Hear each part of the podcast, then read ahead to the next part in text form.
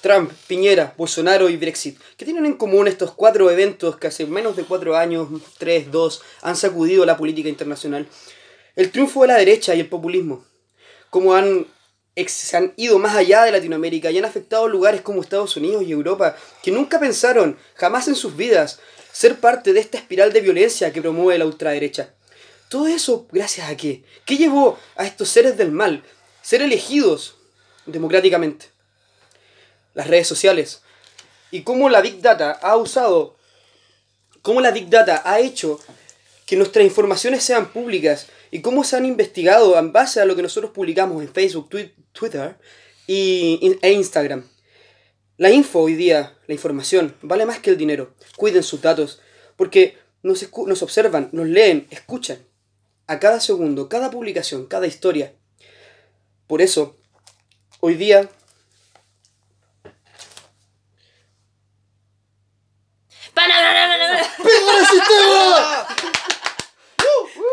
Bienvenidos, damas y caballeros, a una nueva edición de Cero Aporte. Me encuentro aquí nuevamente con mis grandes amigos, el quien forja el futuro de San Miguel con la docencia de historia, el señor José Meneses.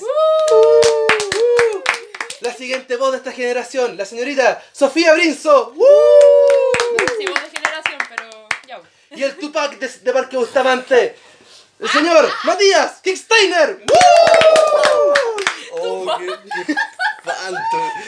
Y por, por supuesto también está el sociólogo de la comedia, la bestia negra de esta mierda, que es el señor José Pérez. Alias el George Carlin chileno. ¿Le gustó la presentación? Sí, me encantó, weón. ¿Cómo le, cómo le estado, cabrón? Bien, o sea, ahora preocupado después de esa editorial tan apocalíptica, pero me parece genial. Loco, nos están observando. Mira, Cheche, yo la verdad es que me gustó mucho tu editorial, la, la encontré precisa, concisa, eh, adecuada, pero la alta tecnofobia, weón. Yo no soy tecnofóbico, yo creo que la tecnología es el futuro, pero igual hay que tener súper mucho cuidado con la información que uno tiene. Loco, nos están observando. Si es verdad eso de que uno puede hablar, por ejemplo, podríamos estar hablando ahora de pañales. ¿Cachai? Y lo más probable es ¿O que después los celulares va a estar lleno de publicidad de pañales, weón. Cuidado. Ah, acuérdense de mi cabrón. Por eso hay que desconectar la ubicación, si no se pone a ver en, en Gmaps, ¿cachai? Te dice al tiro por las, los lugares donde haya estado. Qué bueno que me, me, me acordaste de eso. Lo voy a hacer al toque.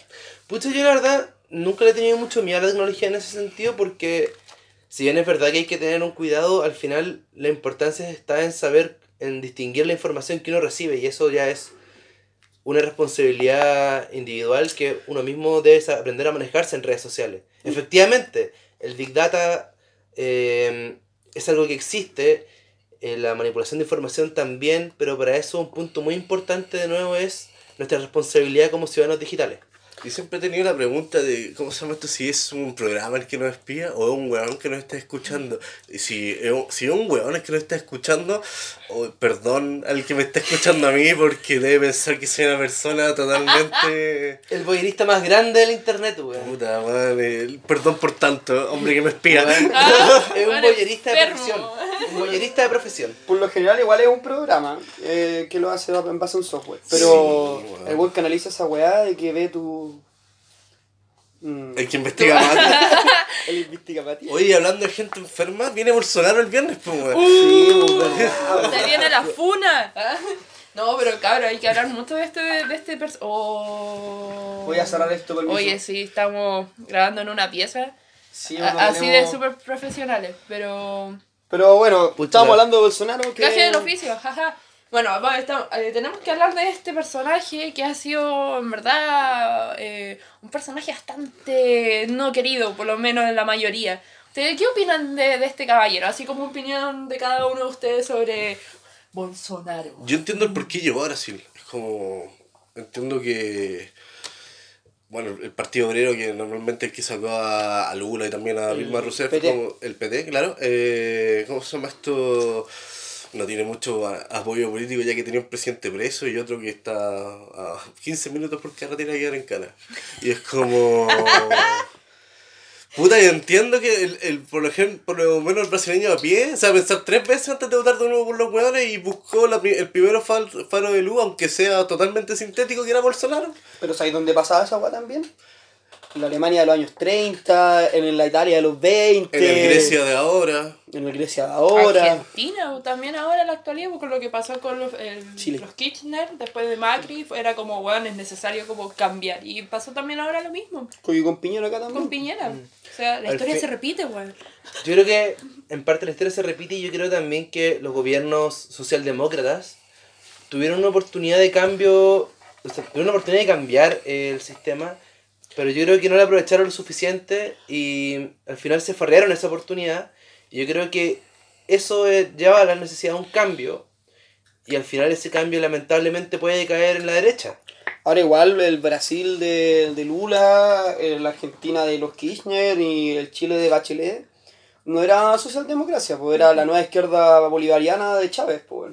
Que otro tema súper caldero, caldeante por ahí, que Algún día lo hablaremos. sí, algún día vamos a hablar del especial de Chile suena. Pero volviendo a la pauta, Bueno, sí, eh, por la gente que no sabe, eh, este querido presidente de Brasil ¡Bu! Ay, viene el viernes, o sea, perdón, del viernes al sábado, viene para la primera cumbre que organizó Sebastián Piñera llamado ProSur, donde vienen ya confirmados ocho mandatarios, así que no me sorprendería que estuviera Donald Trump metido por estos lados, así como Ahora, los amiguitos viene- de viene Es derecha. como Lula- Lollapalooza del fascismo. viene, viene súper poca gente en todo caso. Es que Son- nadie los quiere. Pero en dos días. No, del viernes al sábado es la cuestión, porque el viernes llega a Bolsonaro y el sábado es la cumbre. Súper poco tiempo para una cumbre, weón. Sí. Si La cumbre se supone que es para generar alianzas políticas. No, aquí están cagados. Y además lo organizó Piñera, weón. Así que estamos más cagados, weón. Qué terrible. Oye, pero, Sí, pero en Brasil no quedó la caca en una escuela, ¿o no? Que, que yo estoy un poco perdido. También. Es que lo que pasa es que esa es la cuestión de Bolsonaro que también a mí me preocupa Gareta y también por lo que puede pasar en Chile de aquí a unos años más cuando eh, venga de nuevo las elecciones. Que estos tipos de. estos personajes que están creados que en verdad, weón, no sé si ustedes creen que son como marionetas, weón, que se están poniendo como propagando en cada parte de- del mundo. Donde estos weones siempre avalan como las dos vidas, que el socialismo es muy malo, que el tema de, de el aborto, él es una bestia, viva la iglesia y todas las armas y todo eso, weón, es como un estereotipo de personaje. Este weón provoca, o en verdad provocó, cuando él, él estaba postulándose para ser presidente, y que una de las cuestiones que como que consiguió ganar fue que él decía que eh, iban a aceptar como la legalidad de las armas, entre comillas, porque obviamente tampoco se puede como decir como, ay, ya tomen armas para todos, tirando pistolas así en la calle.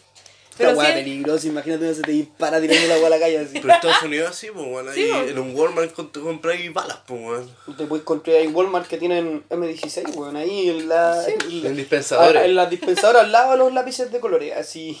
Sí, y Bolsonaro es uno de estos loquitos que apoya como poder cargar armas y en la calle por seguridad, porque él avala de que Brasil está así, es peligroso hoy en día, eh, hay mucha delincuencia, está en las, en las más altas de los últimos 15 años, pero eso no quita de que el loco dice, ah, no, es que por seguridad vamos a portar armas, porque tener armas es más seguro, y es como, bueno, no. Es Sobre- que eh, a la- cuando se habla de facilitar el acceso a armas, también no es difícil pensar en lo, lo que pasa, por ejemplo, lo que pasó hace poco en Nueva Zelanda, Sí, en que, hay, hay que afloran los atentados. En Estados Unidos mismo, que uno siempre ve que hay tiroteos y es por esto, porque Sí. cualquiera puede tener un arma, incluso si uno no puede acceder directamente a ella, es cosa de que un padre que tenga un arma, el hijo va, la toma y tirotea. La cuestión igual la diferencia que está pasando porque eh, para informar a la gente que no sabe es que en Sao Paulo hubo un tiroteo en un colegio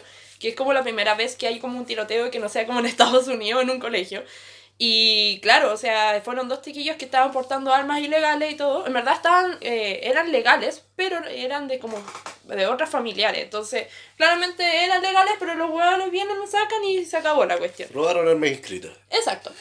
La cuestión es que la diferencia con Nueva Zelanda es que Nueva Zelanda es como un país tercermundista. O sea, es- esos guanes son terriblemente maravillosos y para ellos obviamente les tocó mucho el tema ¿no? de que Primer hubiera... mundista. Primer mundista. primer mundista, perdón. Perdón. también que marcando Sí, ocupado, sí, así. Sí. como, oh, weón, estáis Te la como echaste con Nueva Oh, Zelanda. sorry. Sí, Oye, lo siento. pero Pero la- volviendo al tema, es que eh, Nueva Zelanda es como un país que es muy Ejemplo. raro. En verdad es muy raro que haya como actos de violencia muy grandes.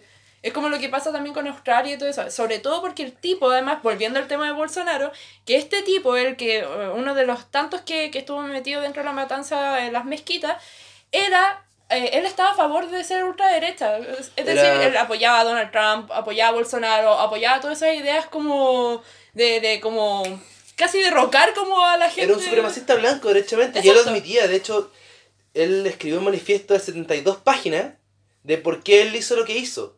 Ahora leerlo debe ser una paja, weón, porque leer algo que no debe tener Sí, ni pues pies ni sí, cabeza. el loquito se preparó como tres años para hacer esta Claro, no fue algo- Mató 50 personas, eso no es menor para un compadre, así igual agilado el weón. Yo no- y, y, y el, el poco tino, y por eso dije la weá al principio del tema de la Big Data, el poco tino de Facebook Live de no bajar el video apenas se está emitiendo, ¿cachai? Sí, pues, imagínate, yo cuando vi la noticia pasaron como 3, 4 horas de lo que había pasado y todavía estaba en YouTube y en... En en- sí, pues, estaban todos los... El video de lo que él grabó estaba todo perfectamente y podían comentar y todo eso, siendo de que, por ejemplo, también ahí está el tema de que YouTube también hace strike por weas muy mínimas. No lo hizo con esto. Entonces aquí también hay como, igual como un tremendo problema de... ¿Cuál es el verdadero control que generan estas Sí, redes sociales? Yo, yo me acuerdo de una amiga que un día puso una foto en una foto de perfil en privada, ¿cachai? Así como para que solamente ella la viera, ella y una amiga, de una foto de ISIS apoyando ISIS. Y le bajaron la cuenta a Facebook al tiro, así. Pero a este compadre que va con un, creo que he visto el video así, que va con armas a matar, a matar musulmanes en una mezquita, ¿cachai? No se lo bajan. Y es como, a ver, ¿cuál es el verdadero seguimiento que está haciendo? ¿Cuál es el mensaje que quiere transmitir? Al final es como que Occidente está por sobre el Islam y... A mí me sorprendió que se diera tanto en las noticias en Chile que mostraron el video a cada rato. Es como. Qué bueno, despropósito igual. Sí, onda, Sí. es como bueno, la marcha contra el FP nadie fue, pero aquí que nos mataron a 50 personas, las cámaras nos faltaron y se cubrió todo.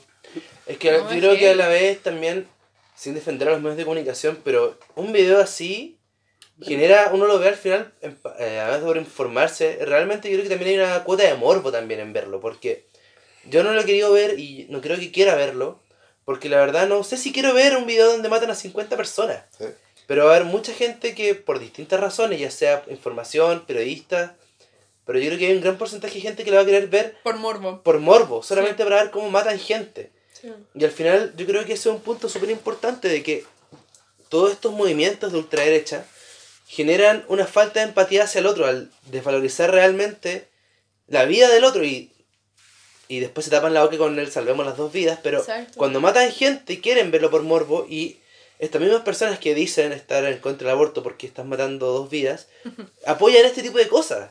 O si bien no la, no la apoyan directamente, si son de su misma línea.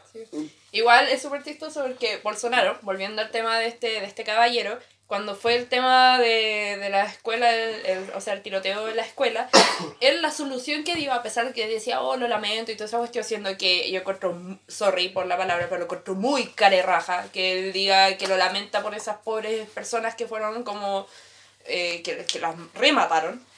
Eh, pero este tipo, la solución que dio era darle armas a los profesores. Ah, qué rico, weón. ¿Qué, ¿Cachai? ¿Qué opina el profesor aquí Sí, de la atención? acá el docente. ¿Te veis portando armas?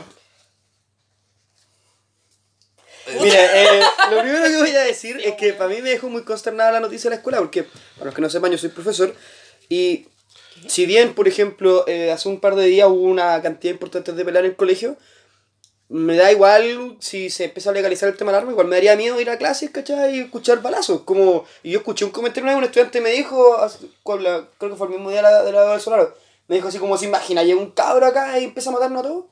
Y yo igual quedé como, chucha, ¿qué, qué pasa? Así, ¿qué hago como docente?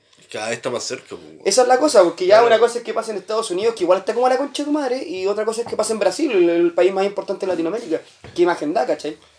Y que al final, claro, haya gente que, a pesar de este tipo de cosas, a pesar de ese tipo de actos terroristas, esté de acuerdo con la tenencia de armas, porque la tenencia de armas al final es tener al, es un instrumento no de defensa, es un instrumento para matar. Sí. De hecho, es súper fácil matar con un arma. Sí. Es la, es la idea de las armas, son instrumentos hechos para matar. Ahora, sobre si me preguntas si como profe me gustaría tener un arma, yo digo que no, porque siento que sería sería invasivo para los estudiantes. ¿Te imagináis ustedes están en clase y llega un profe con una pistola al cinto, así como que... Me pone así siento como en que- la mesa. Así. Siento que como que ahí cualquier cabro se te porta bien, pues. Pero yo siento que igual es como súper eh, invasivo para ellos y da una imagen súper violenta. Obvio. Obvio. Porque al final es como, weón. No, weón. Ya no. estar en la misma, en la, en la misma interacción de alguien que tiene un arma al cinto es tenebroso. Sí, pues. Imagínate si un profesor o que fuera en tu o al revés, que fuera un alumno, un compañero o en tu caso, un Yo alumno he quitado palos, sí. He quitado palos y fierros, pero no he llegado a. No, no en el colegio, pero no he llegado a. a quitar armas blancas o de gran calibre. Sí. No sé, a, a mí me da miedo, en ver- en verdad me da miedo porque nosotros igual estamos como en un proceso también de que eh, tenemos a nuestro propio Bolsonaro que es José Antonio Cast, que el tipo tampoco está como muy lejos de la realidad, o sea, el tipo tiene esta misma mentalidad y no me sorprendería de que cuando llegue el momento de, de las como de las elecciones presidenciales el loquito venga y diga, ¿sabes qué? Vamos a legalizar todas las armas porque la delincuencia está muy alta y Ahora- todas esas weas. Weón, el, el problema es que la gente le creería. En Chile es difícil que pase porque por lo general existe una cultura de. ¿Cómo se llama esta weá? Que no, no, no es tan. Siempre Chile ha tenido bien cuidado el tema de las armas. Sí. Pero eh, con el asunto de los pacos que ocurrió hace poco, hace no mucho, eh, pasó a ser un poco porque los pacos le vendían las las armas a los narcos. pues. Sí, Entonces pues. al final el control de armas que se tenía no era, no era tan preciso como se decía. Ahora, un consejo que les voy a dar a todos los que nos escuchan a ustedes, cabros, si ustedes de, de verdad desean que esto no pase, si ustedes de verdad quieren que no haya armas por todas partes, vayan a votar por el candidato que ustedes prefieran, pero no por uno que bogue porque cada persona libre por ahí pueda tener un instrumento para matar. Y así es como gana José Antonio Cast. Pero conche tu madre, no, weón. ¡Gente, no! Puta, el anime le hizo tanto daño a las nuevas generaciones, weón. ¿Por qué los nuevos otakus son todos fachos? O la gran mayoría, weón. Pero he escuchado de grupos eh, anime, de grupos otaku antifascistas. Pero. Bueno, ¿Y no cuántos son, weón? no Tres pelagatos. Yo no veo anime, weón. Mira, yo creo que el tema ahí está en que el rechazo social que existe hacia el otaku, hacia el weón que anda bañado en chapita, ¿cachai? Y que al final eso genera una reacción en ellos, como que si a mí me rechazan yo también los rechazo y eso lleva al fascismo. Me imaginé a un chiquillo bañándose en chapita, weón. Literal, no, no sé por qué, literal, me lo imaginé así yo como... creo que cualquier persona que haya ido a una, a una convención de cómics o de anime Abrazo habrá visto al gratis. compadre con un bolso cruzado y lleno de chapas con guas colgando y es. ¡Kawaii! Sí, oh, es heavy. Pero bueno, nosotros por lo menos tenemos ya la idea de que este caballero va, va, va a dejar la cagada, sí, para qué andar con cosas, loco. El viernes va a haber eh, gente protestando en contra de este tipo. Y con justa razón, weón. Sí, me- a mí me molesta que este weón esté presente aquí en Chile, pero no sé. Yo eh, entendí que igual tiene que venir, weón. De, de partida el, el, el mandatario de la potencia más, más grande latinoamericana es como, Sí. weón. Y en Tarde o especial, temprano va a venir. Y en especial por la cuestión de, de, Pro- de Prosur, ¿se llama la weá? pero su- Prosur que al final es. ¿Qué les gustan los pros a estos weones? Así, pro vida, pro sur, pero weón, progresismo nada. Pero progre, claro. Sí. Es como el único pro que no les gusta. Progre, jaja. Es que el tema es que esa weá surgió para pitarse al Mercosur, pues si fueron todos los presidentes Sí, que se salieron del Mercosur para que- y Mercosur la hizo Chávez, entonces para estos weones es como una célula marxista que hay que Vamos a sacar nuestro propio grupo, con mujerzuelas y gente de derecha, qué mal, con armas legales. Claro, y dicho sea de paso, otra de las yayitas que salieron a raíz de que ven- viene Bolsonaro es que en, el, en la invitación que le dieron a, las- a parlamentarios y parlamentarias, a estas mismas parlamentarias se les exigió como dress, como dress code, ¿Qué o código, dress code? código de vestir, Ah, thanks. eh, usar un vestido corto. ¿Qué Sí. tan corto? Vestido Porque- corto, vestido corto cuando se, se refiere a eso es que es arriba de la rodilla. ¿Cachai? El límite. Tampoco qué- en el muslo, ¿cachai? O sea, es un mini falda. ¿Qué, Falta- qué, qué mierda esa indicación? Es como. Weón, es como los, los hombres por favor vayan con traje de baño, así como weón, es Sí, ridículo. los hombres, eh, yo estaba leyendo ahora la invitación, decía que el código de vestimenta de los hombres tenía que ser traje oscuro, sí o sí traje oscuro o vestimenta de, de, de uniforme, y las mujeres vestido corto. Es decir, no podía ocupar pantalones. Estamos de nuevo en, en los años mm, 20, weón. Qué rabia. Claro, y además Ah. Se vuelve estúpido porque es una formalidad que... ¿Quién habrá pedido esa que es formalidad? ridícula. Porque una mujer tampoco- con pantalones se ve igual de formal que un hombre. Entonces, ¿por qué la exigencia particular de un vestido corto? Es, es ¿Quién, ridícula. le- quién le habrá pedido? ¿Le habrá pedido Bolsonaro? ¿Le habrá pedido Piñera? ¿Le habrá pedido.? Yo creo que. Lenín Moreno. Más allá de quién lo pidió, es como. Weón, tenía un. Es tan alejado estáis de la calle, es como, weón, el 8 de marzo, ¿cómo ¿No se te, llama? hizo- no te dijo nada? Acabó. Como, weón, tan alejado, en verdad está el gobierno y todo esto, y todo esto, después. Pero es si después ellos se subieron al carro a la victoria. Sí. Piñera, la... La Bueno. Cecilia Pérez también. Cecilia Pérez, la Marta La- Albergue, todos se subieron al carro después, po. Oye, hablando de Cecilia Pérez, también acá estaba leyendo de que esta, esta señora salió a defender esta, esta invitación, pues diciendo que esta, esta weita no era como un festival de gala, pues. Esa fue lo que dijo, que no, no, esto no era una gala como para ir con vestidos largos, es decir, no existe pantalones en su vocabulario, weón. No puedo creerlo. ¡Ah! Lo siento. ¿Cuánto estrés, weón? Es que me carga, weón, me carga cuando tratan de, de, de, de como imponer la falda, weón. Es lo mismo que en los colegios, que pongan la falda, weón, ¿Sabéis me que, molesta. ¿Sabéis que en mi colegio está la opción de andar con, eh, las mujeres pueden comprar falda o pantalón? Da raja, weón. ¿Sabes que yo lo encuentro maravilloso? Porque no todos, por ejemplo, ya, está bien, yo por ejemplo, ya, yo trabajo como periodista y todo eso. Si en verdad me pidieran ir con un código de vestimenta de falda, en verdad a mí me pasa ya, porque yo, por ejemplo, yo no ocupo falda. No me gusta ocupar falda, porque yo lo encuentro súper incómodo. Y que porque yo tenga que ser mujer, tenga que ocupar falda. What wea, weón. ¡Púdranse! ¡Púdranse! Sí, es lo que me, igual me da como un poco de esperanza toda esta weá, porque digo que mientras está pasando toda esta mierda con los fascistas, con las balaceras, veo como un grupo de raperos va y echa a un weón que se está inyectando heroína en una plaza, así, por estar en contra de, la, de la droga. Tú, Matías, el, el, el encargado de- del rap, Ah, ahora- ¿Cómo te gustaba antes? ¿Usted que sabe rapear? No, Cuéntenos. qué. Puta, la DEM, la DEM Battle es un evento que se hace en, eh, en el circuito underground de freestyle en Chile. Eh, la DEM lleva varios años, es es el, ahora hoy en día el circuito underground rapero más importante en Latinoamérica después de la caída del quinto escalón. Filo. Mira, Eso es la underground. Battle, que se celebra normalmente en, los par- en el Parque Bustamante, en regiones y en el, el Parque O'Higgins, o el Parque también de Quinta Normal.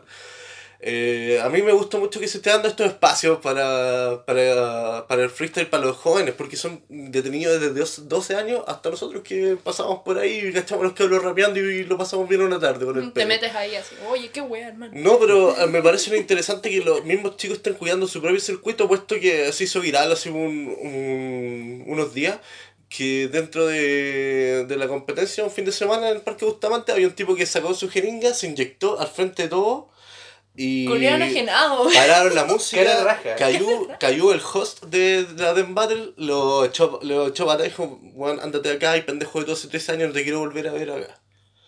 Espérate, ¿qué edad tenía? No, el No, no. tipo Ah. habrá tenido unos 18 y tenía un... Ah, ya, oh, yo pensé que 12 así, Pero, oh. pero, pero igual, igual cuático, así, igual, yo creo que habla muy bien de- Sí. del medio, ¿cachai? Y demuestra que al final el rap es de lucha, es de justicia, pero también lo de Mark lo, se, se desmarca de la idea de la droga, ¿cachai? Que es como bueno. una imagen súper estigmatizada. Yo creo que es positivo, eh, o sea, estos actos son muy positivos, además de que, independiente que a- nos guste el rap o no, sí es un espacio cultural que se, que se ha generado a través de las mismas personas. Esto no ha sido gestionado por ninguna organización, sino que han sido personas que cabros que han llegado a rapear. claro. Aquí esto pasa en Santiago, pasa en Viña, en Valparaíso, en regiones. Y al final es un medio súper sano de creación musical, de creación cultural, de difusión cultural. Y que me parece súper bien que eh, mantenga claro esos límites de que tú no puedes inyectarte drogas duras o no puedes estarte drogando frente a cabros chicos. Porque uno no puede controlar eh, qué es lo que se pone uno en el cuerpo, pero si estás en un espacio común, sobre todo de nuevo con niños pequeños, eh, lo, lo mínimo es que no, no te drogueen o no andes curado por último. Que alguien piense en los niños, weón, por favor. Hablando de los Y los niños. pro vida ahí puro cuidando con, con las dos vidas. Eh, Eh, Wow. ah, pero bueno, volviendo al tema. Oh, me, me duele la espalda, weón. Estamos viejos.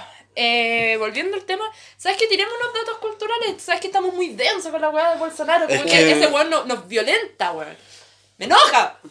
Pero cálmate. Lo Me siento. emperra. Me emperra, weón. Lo siento. Me calienta. ¿Qué? En rabia. Ah, un Bolsonaro, así. Oh, qué mal, weón. ¡Ay, qué Me asco! imaginé, ah, oh no.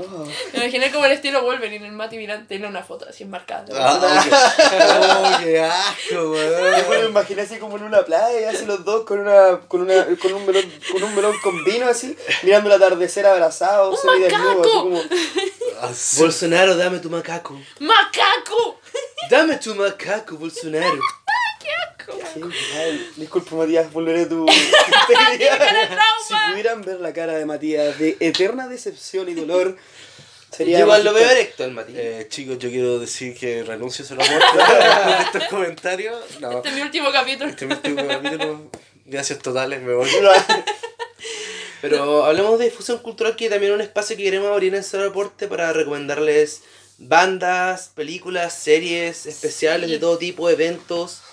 Eh, de todas formas, los que escuchen, si quieren recomendarnos a nosotros eh, cualquiera de estas cosas para que hablemos acá, están completamente abiertas las puertas para eso. En Instagram. Vamos a tratar de volver a reabrirlo. Vamos a volver a Instagram o cualquiera de las Ojalá. redes sociales de nosotros. Eh, les vamos a, vamos a asegurar de que hay un espacio donde ustedes también nos puedan recomendar Si queremos el feedback de la gente, también Sí. me gustaría saber quién es nuestro público. Creo que nuestro público es Una nosotros persona. mismos escuchando. Sí, es un- amigos nuestros. Oye, ¿y alguno tiene alguna serie, película, alguna weá que.? Mira, yo hace poco estoy escuchando una banda que yo la verdad no la conocía, una banda chilena que se llama... No, amigos nuestros, si no me equivoco. Se llama. Se llama... Bueno, rellenemos, a ver, eh, cuéntame un chiste. ¿Cuándo llegaron los indios con los españoles? No, no. No, no voy a recomendar Dinamita Show. ¿Qué te pasa? Estamos tirándonos en contra de esa web. Es una banda de rock alternativo, rock pop, que hasta ahora la he encontrado bastante interesante. Tienen canciones bastante buenas. Eh, me recuerda un poco a los haces falsos en ciertos momentos, pero se logran diferenciar, por supuesto. Y se las recomiendo completamente. ¿Cómo se llama la.? Tus amigos nuevos. Y también los cachos son buenos. Mis amigos nuevos. Tus amigos nuevos. Mis amigos nuevos. No, esos no. Concha tu madre.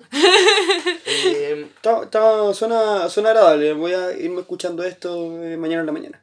maravilloso. Después la otra semana decía, una mierda. Así como, no. Y también otra cosa que me gustaría recomendarles es que se abran las, se den la oportunidad de ver especiales de stand-up en, en Netflix o en, o en distintas plataformas porque de verdad hay artistas que son de verdad para reírse a mandíbula batiente. Por ejemplo, ¿Qué es Carles Cárdenas que estoy escuchando? Oh, ¿qué es Por este la momen- mierda. Oh, bueno, el espacio cultural de las noticias en Chilevisión acaba de empezar. Matinal. Ah, Estamos dignos de matinal. como la nueva sección de, de Cero Aporte, Cero Léxico, así, hablando palabras raras. No, y. podría. Y bueno, este buen con un terno plateado, café. weón. Les recomiendo Bombo Fica, Ya. No, Ya. no, no, ya, weón. listo. a Ron Correte. Para la weá. po. No. Ah, ya, ¿a quién recomendáis de- del stand-up? hablando de humor, terminé de ver a Jorge Ali en, en- en ¿En la rutina de Viña, weón. Vean a Dave Chappelle Cabra antes de que se me olvide. Un gran negro que hace stand-up, weón. La raja, el mejor humor que he visto. Afroamericano, amigo. No, es que hace Afroamericano. humor negro. Afrodescendiente. Hace humor negro. Por eso lo hacía. Ah. Ah. Bueno, eh, no, me, no me dio tanta risa, weón. ¿En serio? No, pero el desplante del compadre hace un 7. El weón realmente como que saca provecho a todos los cartones que tiene en el garaje de su casa, weón. Todos los papelógrafos que tenía en su Sí, casa weón, los ocupó todos. sí. Mira, a mí lo que me pasó con Jorge Ali es que a mí tampoco me dio risa porque yo entiendo que no soy su público, pero que yo creo que deben ser personas mayores de 30. Pero. ¿A ti te dio risa, Mati? Sí. Te, te llegó. Sí, a mí me dio risa, weón. Pero Oh. de nuevo, el desplante escénico, el acting que tiene es genial. Y un detalle en el que yo reparé, que le, que le encontré un detalle muy bueno, fue que cuando ponen la estación de metro, en vez de Puse Norte dice Prepuse Norte. Y es un detalle súper bueno, yo me reí con eso. El Oh. chiste dentro del chiste. El chiste dentro del chiste. Oh, la wea, Son detalles que al final demuestran que hay un trabajo detrás. Sí, así es verdad. Wow. Un Wow. de running gags buenísimos. Running Gun, ¿qué es esa weá? Como una weá de, Na- de Naruto, weón. Sí, sí. Palpico, El running gag es una técnica humorística que se trata de repetir eh, una frase. De hasta hacer volar el oponente por los cielos. Mira, tú cargas tu ki durante media hora. Dice el nombre de la técnica. No, pero hablando en serio, una técnica humorista, humorística que se basa en repetir una frase hasta que se vuelva chistosa. Por ejemplo, el que va atento a tus comentarios, no lo dije pero lo pensé. Todo eso son, eso, todo eso son running gags Estoy que drogado, repiten. estoy drogado. Estoy drogado, estoy drogado. Están matando un weón. Todo ese tipo de cosas son recursos humorísticos que es eso, repetir algo hasta que se vuelva chistoso. Mi mamá me Hijo- lo compró. Y Jorge Alí lo repite y lo usa a la perfección. A mí lo que me molesta es su muletilla. el Ah, ¡Ah! ¡Ah! Bueno, a mí me carga, como que me dan ganas de pegarle un combo. Oh, me imagino a mi viejo en el teletrack. Porque infaltable hablar del viejo hermano en el po, weón. No, por favor, weón. Qué Weón, mi- fuerte. Mi, abuelo también me malta de track, weón, es terrible. No, mentira. Pone, se comp- antes se compró una tarjeta para poder apostar desde el celular. Mientras veía las carreras, era nefasto. Qué fuerte. Qué fuerte, ¿eh? Oye, antes de entrar al hoyo del teletrack, ¿tú, Mati, recomendáis algo? Eh, sí, weón. El champion de Valparaíso en el teletrack de. No, eh. ¿Qué puedo recomendar? Mm, La FMS, el circuito freestyle que va a empezar en abril. La ¿Ya? primera vez que se hace en Chile. Eh, ¿Qué es esa weá? Así como, ¿qué significa FMS? FMS es la marca Ah, de, de competición de, de freestyle eh, que se hace en España, en Argentina, ahora se va a hacer en México y por primera, por primera vez se va a hacer en Chile. Oh. Y el hype, no- sé, pues, eh, tiene mucho arrastre la marca, no sé, la final, la final de la FMS, no, de la Red Bull, por ejemplo, en Argentina, ju- eh, fue el mismo día del partido River Boca, la final de la Libertadores en Concha tu Madrid. Madre. Y probablemente estuvieron en el mismo cantidad de público. Y si no es que la Red Bull tuvo más a nivel mundial, se transmitió Oh. 4 millones de personas, por lo bajo lo estaban viendo. Y en, cua- y en Argentina, pues. En Argentina, de River Boca. concha de tu madre, eh. ¿Vaya a ser el nuestro delegado de prensa ese día cuando venga? ¿Quién? Tú. ¿La FMS? No, pues tú, pues weón. No. ¿Vas a ir? ¿Vas a, ¿Va a ser nuestro corresponsal de prensa de? Sí, yo creo que sí. Voy a cubrir y les traigo las reseñas de lo mejor de la FMS. Espero que esté bueno. Oye. Promete mucho. ¿Ustedes no iban a ir a una, a una weá o no? Oh. Ah, La gran estafa, la gran estafa que aquí, me- pero que mejor, mejor que hable George Carlin chileno, el George Carlin de Ñuñoa. mira, la gran estafa es un evento humorístico que va a ocurrir el 6 de abril en que van a ir ocho comediantes, entre ellos eh, Edo Caroe, eh, Mauro Palma, Alto Yoyo va a estar, Radagast, el Al- Felipe Alto- Bello. Alto yuyo. Alto Yoyo es un Puta pero perro. Entre otros, La, la, la Este- Monse, la la, Monse. la Alison Mandel, Alison. Mandel, de Caroe, también va a estar. Son en total ocho comediantes. eh, no sé cuánto tiempo estén cada uno en el escenario, probablemente unos 20 minutos. Y esta es la segunda vez que se hace en el Movistar Arena. Nosotros ya tenemos las entradas listas, calentitas, esperando. Porque de verdad yo creo que son pocos los espacios como de festival de comedia que se hacen en Chile. De hecho, no hay. No hay, es, esto es lo más parecido. O la carpa que se iba a hacer en, el, en, la, cumbre, en la cumbre. ¿Al final se va a hacer la cumbre al rock o.? No, vas- jaja. Ya, porque ¿Por, estés bien. ¿Por qué no se va a hacer la cumbre? Porque creo. Se, se había suspendido, pues. Sí, ¿Y bueno. por qué? Porque, fal porque querían juntar energías para que la Porque gente nadie, nada- no aprendió nada y la wea. La han cancelado dos veces. ¿Y por qué? La primera fue porque tenían problemas del lugar porque no tenían los papeles legales. Después la segunda fue porque tenía falta de entradas, porque na- nadie compró entradas. Era ¿De dónde era? la wea. ¿Nacional o no? En Nacional. ¿Y quiénes, quiénes van? ¿Bandas nacionales? Bandas nacionales, pero ninguna. Rimbombante ni que llene. Claro, Anita Tijoux, por ejemplo, iba a ser la headliner, que con todo lo que yo quiero hablar de Anita Tijoux, no sé si ella sola pueda acarrearse todo, un, todo eso tan grande, pensando en que tampoco es solamente su público. Porque Mm. Probablemente un concierto de ella, no sé si puede llegar a un nacional, pero sí puede llegar a una gran masa, pero Sí, el pero resto, la verdad, poco calentaba. No, está, era Y ahí va a haber una, una carpa de comedia también todo el día. Y yo creo que es positivo que se abran estos espacios porque donde la mayoría de gente ve comedia actualmente en el Festival de Viña, que se ve como popularmente, otros programas también. Y es positivo que saquen estos espacios donde es un festival de un tren de risas que no va a parar. Y por eso también, chiquillos, les recomiendo un espacio que se llama Comedia al Aire Libre, que se hace todos los domingos en Parque Forestal. Eh, son muchos comediantes emergentes, esto es completamente gratuito, que ellos van a probar sus chistes, van a probar rutina. Y ahí uno puede conocer a comediantes que están recién empezando y apoyarlos. Mm, mira tú. Y todo esto es completamente gratis, la gente va muy relajada, ellos están bien. Es un espacio bien adecuado para ir por primera vez a ver, a ver Qué stand buena instancia para tener que hacer un fomingo, weón, porque yo siento que los domingos como que igual se abren caletas de espacios culturales y no tenía idea de la existencia de algo como... ¿Cuál es tu domingo normalmente? Mi domingo, yo soy un hombre familiar, weón. Entonces, yo suelo ir a ver a mi, a mi abuelo y después voy a ver a mi otro abuelo. Estar con la familia, almorzar en la casa, como que realmente estar en la pasta. Y si no salgo, probablemente me quede en pijama hueando, así. Como para relajarme, porque igual la semana para mí igual es media pesada. Mm. No. Pero esto se hace en las tardes, se hace como alrededor de las 7, 8 de la tarde. Y de verdad yo se los recomiendo, yo fui a verlo. Eh, y yo creo que un gran apoyo para también los comediantes emergentes, que si bien eh, y esto hay que sincerarlo, no van a tener el nivel de risas que puede tener un show de Edo Caroe, por ejemplo, de, o ya comediantes profesionales. Sí, una buena instancia para conocer nuevos rostros, para apoyarlos, para reírse también y llevarse sorpresa en ese sentido. Y todo por el precio de nada. ¿Estás en Euforia? Se hace en el Fore. Ya. Eh, ¿Y tú, Sofía, algo que recomendar o no? Uja, están hablando de cosas tan alegres y yo vengo a hablar como una wea terrible densa, weón. Adelante con la crónica roja. Puta. Soy Juan Carlos Bodoque. No, pero quiero recomendar un, un documental que está como en boca ahora, que es Living Neverland. No, no sé si ustedes han cachado lo que ha pasado con Michael Jackson, el jiji. El Ayuwoki. El Bueno, Ayuwoki. Me carga el Ayuwoki, weón. Es el meme que más detesto. es un pésimo. Desde la tula. Oh, lo odio. Lo odio. Me saturó así como que yo voy caminando en el, con el colegio así escucho. Ayuwoki. Eh, y yo, oh, que me dan ganas de. A mí nunca me dio risa. Eso Es que en verdad no, no, es que no, no, no, somos el público objetivo, eso es para pendejos de 7 años. Mi hermano estaba el, el otra vez diciéndome, José la Yuwoki, José Leo, y era como, cállate, pendejo Julián. Pero bueno, hablando, ah, eh, esto es más allá de lo que es el... como- Hermandad con Sí. José, Ben- con José Pérez. Hablamos de tu hermandad entonces. no, cha. Ya, pero volviendo al tema del documental, este habla de como lo que ha pasado con eh, Michael Jackson y como el tema de los niños, que eso siempre ha sido como un tema de todos los años, de que no es que él es pedófilo y todo eso.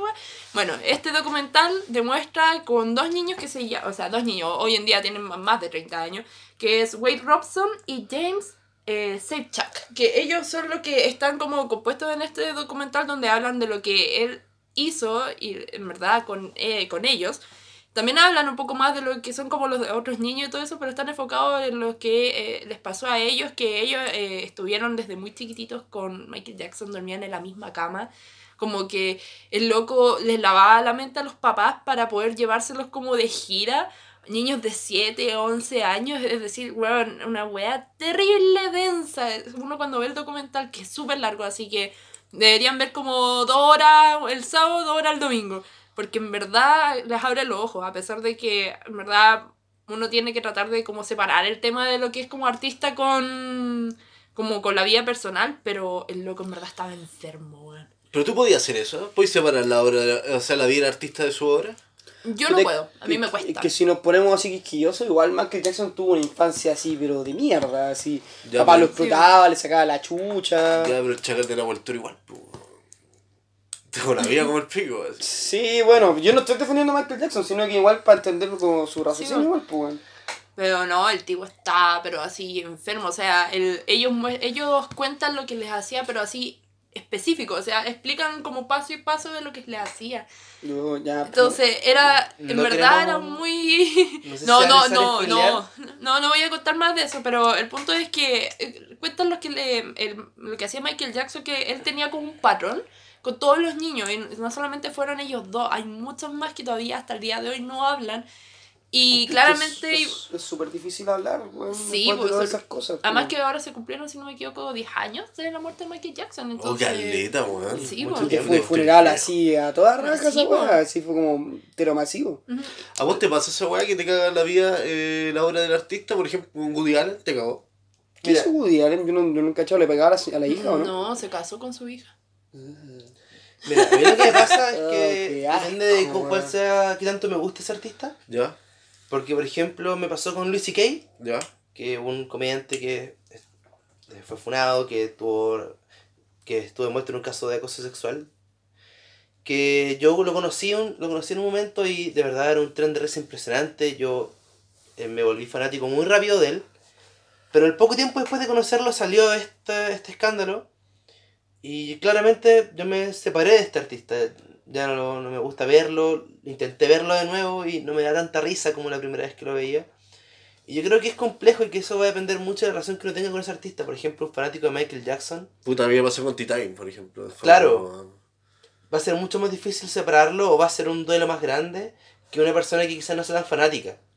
Igual yo creo que hay que escuchar las obras en su época, ¿cachai? Por ejemplo, puta, yo odio al pelado Cordera, ¿cachai? El vocalista, el antiguo vocalista de Super Garat, pero puta, yo escucho, weón, señor Cobranza, escucho Se Viene, escucho Un Pacto, escucho mi... eh, No, mi caramelito me está causando asco, pero esas canciones que son canciones de lucha y protesta, ¿cachai? Como que realmente, eh, si tú las ves y escucháis en su tiempo, son súper potentes y tienen un mensaje súper brigio. Entonces como que al final, si bien ya no banco tanto a Versuit como antes, igual hay ciertas obras, hay ciertas canciones que igual las banco, ¿cachai?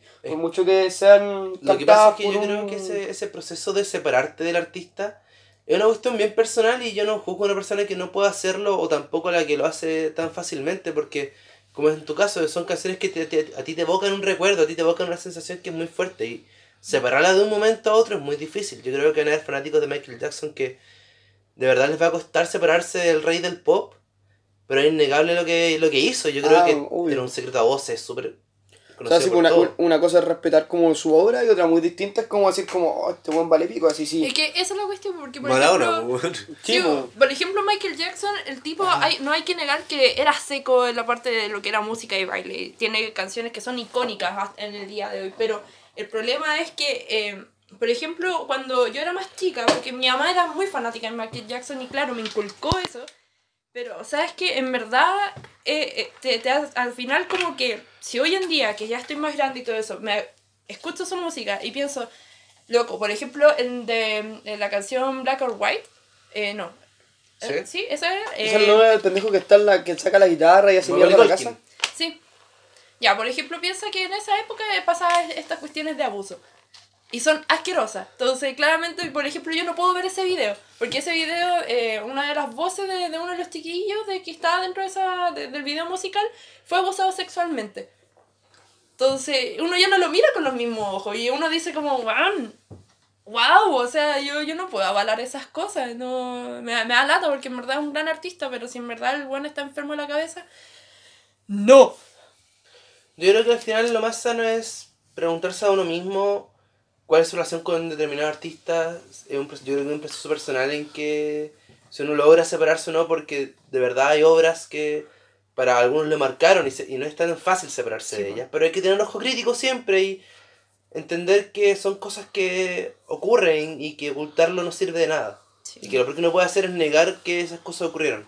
Hay que afrontarlas, pero el proceso de, separar, de separarse del artista, de criticarlo, es algo bien complejo. Y Sí, bueno. yo no me siento cómodo juzgando a una persona por hacerlo o no. Pero eso. Cuático. Sí. No Oye. sé si yo dije que era denso. Oye, Gabriel, yo creo que van más de 40 minutos y vamos a ponerle fin a la versión densa, el Ah. capítulo denso de este yo creo que ya nos fuimos en la volada. Sorry, cabro. Sí, no, que- después, insisto, el, el especial de los 90 se viene, el próximo Ah, capítulo. ¿verdad? El 90 viene, eso fue una promesa y va a estar. Eh, a los que llegaron hasta acá, les mando un abrazo. Un Muchas besito. gracias por escucharnos. Compártanlo de- eh, con sus amigos, muéstrenlo, difúndanlo. Así que eso, Eso, esperemos que les guste. Sí. ¡Woo! Palabra del cierre. Vayan a funar a Bolsonaro. Esa es mi Los lección. quiero mucho y las quiero mucho. Les queremos. Les queremos Les queremos queremos. mucho. De nuevo, gracias por escucharnos. Compártanlo con sus amigos. Esto fue Cero Aporte. ¡Woo! ¡Woo!